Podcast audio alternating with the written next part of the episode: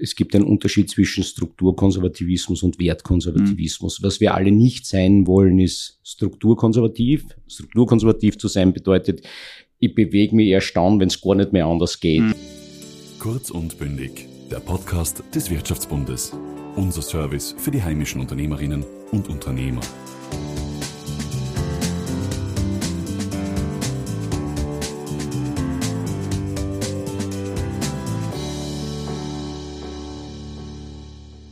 Mein heutiger Gast ist Didi Halper. Der Burgenländer war zwölf Jahre Direktor der Politischen Akademie und wechselte 2020 in die Selbstständigkeit. Heute ist er in der Politikberatung tätig und lehrt an der FH Wien. Mit ihm spreche ich über das Wesen konservativer Politik und über die Zukunft konservativer Parteien in Österreich. Didi, vielen Dank, dass du heute bei uns bist. Vielen Dank für die Einladung.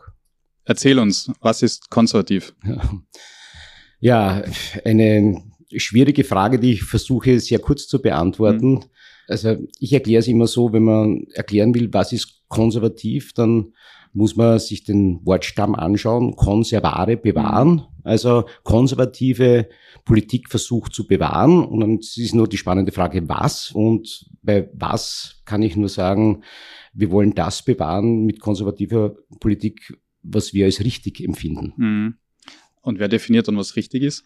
Ja, das ist eine gute Frage. Ähm, wir selbst versuchen das zu definieren, mhm. weil ich kann mich als politische Partei nicht darauf verlassen, dass andere Leute mir sagen, ja. was, was richtig ist. Aber wir glauben, wir haben Werte und Grundsätze, die wir für richtig halten und die werfen wir nicht leichtfertig über Bord. Mhm.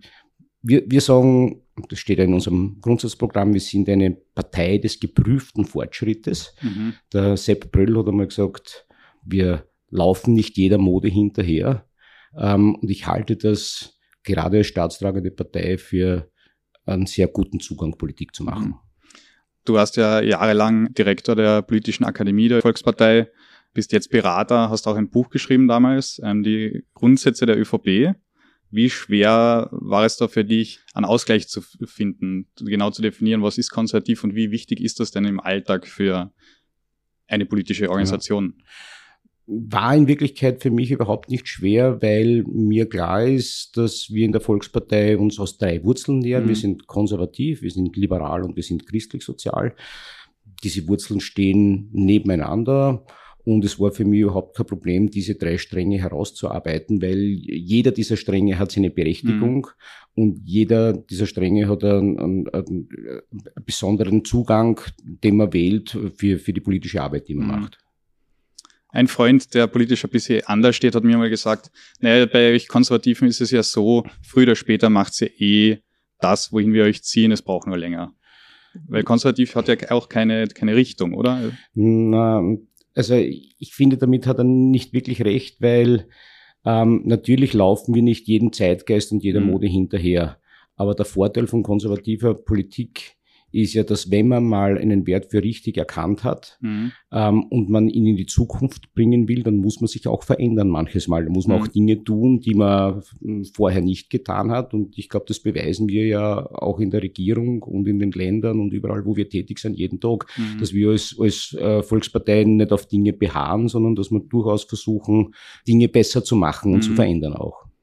Jetzt mal unabhängig von der Volkspartei, ähm, welches Menschenbild hat denn ein Konservativer per se? Naja, ich glaube, dass, dass, dass die Frage des Menschenbildes mit der Frage des Konservativismus gar nicht so zusammenhängt. Weil ein Sozialdemokrat kann ja auch in seinen Werten sehr konservativ sein und sagen, ich habe das für richtig erkannt und mache meine Politik in ja. diese Richtung. Also insofern, insofern ist ein Sozialdemokrat genauso konservativ mhm. wie ein ÖVPler.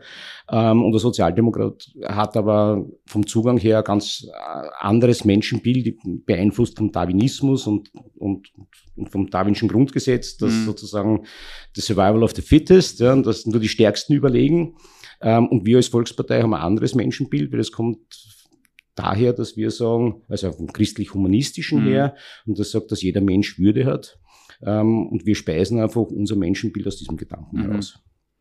Ähm, der britische Philosoph äh, Scruton hat gesagt, konservativ ist mehr ein Instinkt als eine Idee. Kannst du damit was anfangen? Naja, insofern als der Konservativismus Politik nicht eine ganz bestimmte weltanschauliche Richtung gestalten mhm. will. Wie gesagt, Sozialdemokraten, Grüne oder Volkspartei können in ihrer, ihrer, politischen Ausrichtung so gesehen auch alle konservativ sein. Das hat nichts mit Weltanschauung mhm. zu tun, ja. Aber ist die ÖVP natürlich sagt jeder, ist eine konservative Partei, aber wenn man da diese drei Grundwerte, äh, Liberalismus, ähm, christlich-sozial und konservativ hernimmt, wie ist denn da der Ausgleich? Kann man das einfach so wie ein Dreieck sehen?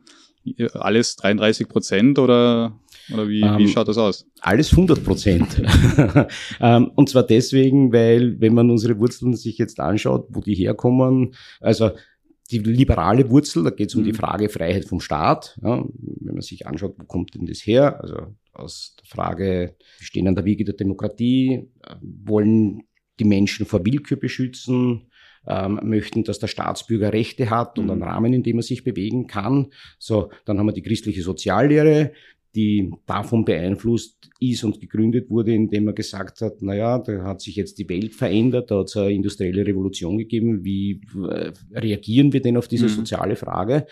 Und der Konservativismus sagt eben, also ähm, wenn wir einmal etwas für richtig erkannt haben, dann halten wir an dem fest. Die Partei des geprüften Fortschritts. Mhm. Ähm, und wir überlegen uns, ob wir einen Wert leichtfertig über Bord werfen oder was wir tun müssen in Zukunft, um diesen Grundwert weiter zu erhalten. Mhm. Also insofern können all diese drei Wurzeln nebeneinander gut bestehen, ohne mhm. dass ich sagen muss, wir sind ein Drittel konservativ und ein Drittel liberal und ein Drittel christlich-sozial. Das funktioniert alles sehr gut nebeneinander. Ja.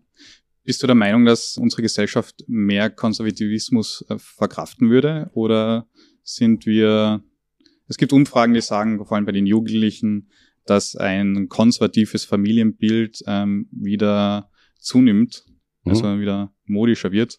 Passt das zu deiner äh, Ansicht? Ja, also man muss ja zuerst einmal auch unterscheiden, es gibt einen Unterschied zwischen Strukturkonservativismus und Wertkonservativismus. Mhm. Was wir alle nicht sein wollen, ist strukturkonservativ. Strukturkonservativ zu sein bedeutet, ich bewege mich erst dann, wenn es gar nicht mehr anders geht. Mhm. Ja? So, das ist nicht gut. Das finde ich, sollte man immer wieder hinterfragen. Aber mhm. was wir schon sein wollen, ist wertkonservativ. Und wenn man jetzt einmal erkannt hat, dass ähm, es richtig ist, ein bestimmtes Familienbild zu leben, dann, ja, dann, dann, dann spricht ja nichts dagegen. Wobei ich sagen muss, der Begriff konservativ wird oft auch als Schimpfwort gegen die, mhm. gegen die Volkspartei gebraucht. Ähm, und ich sage jedem, lassen wir uns nicht davon ins Boxhorn jagen, denn Konservativismus hat auch sehr viele positive Seiten. Also ich, ich gebe da ein Beispiel, äh, wenn eine Bank Werbung macht mit konservativen Anlageformen, mhm. äh, dann ist das ein Privileg und etwas Besonderes. Also es gibt auch Framings, die konservativ darstellen und etwas mhm. sehr Positives. Und das wäre eigentlich sehr schön, wenn man das für die Volkspartei genauso sehen würde, dass mhm. konservativ was Positives ist. Lässt sich das auch mit der aktuellen Diskussion um den Klimaschutz vereinbaren? Das, Kon das Konservative? Es ist ja hm, doch die Diskussion, dass wir bei allem viel zu langsam sind. Ähm, Gerade was Klimaschutz Also angeht. ja, für mich lässt es sich sehr gut vereinbaren, denn wir haben einen Grundwert, der heißt Nachhaltigkeit und äh, wir haben ein Gesellschaftsmodell, das heißt ökosoziale Marktwirtschaft. Hm. Und wenn man diesem Gesellschaftsmodell der ökosozialen Marktwirtschaft anhängt, dann weiß man, dass wir sagen, dass eine nachhaltige Entwicklung der Gesellschaft nur dann geht, wenn Ökologie, Ökonomie und soziale Gerechtigkeit in einer Balance sind. So. Und wenn man jetzt merkt, auch aus meiner konservativen Sichtweise, dass diese Balance aus den Fugen gerät, weil mhm. die Umwelt unter die Räder kommt, dann muss man da eingreifen und das ist ein sehr konservativer Zugang. Mhm. Also das bedeutet, das verträgt sich schon mit, mit Klimaschutz und mit Umwelt. Und ich denke, da muss man auch was tun. Hm.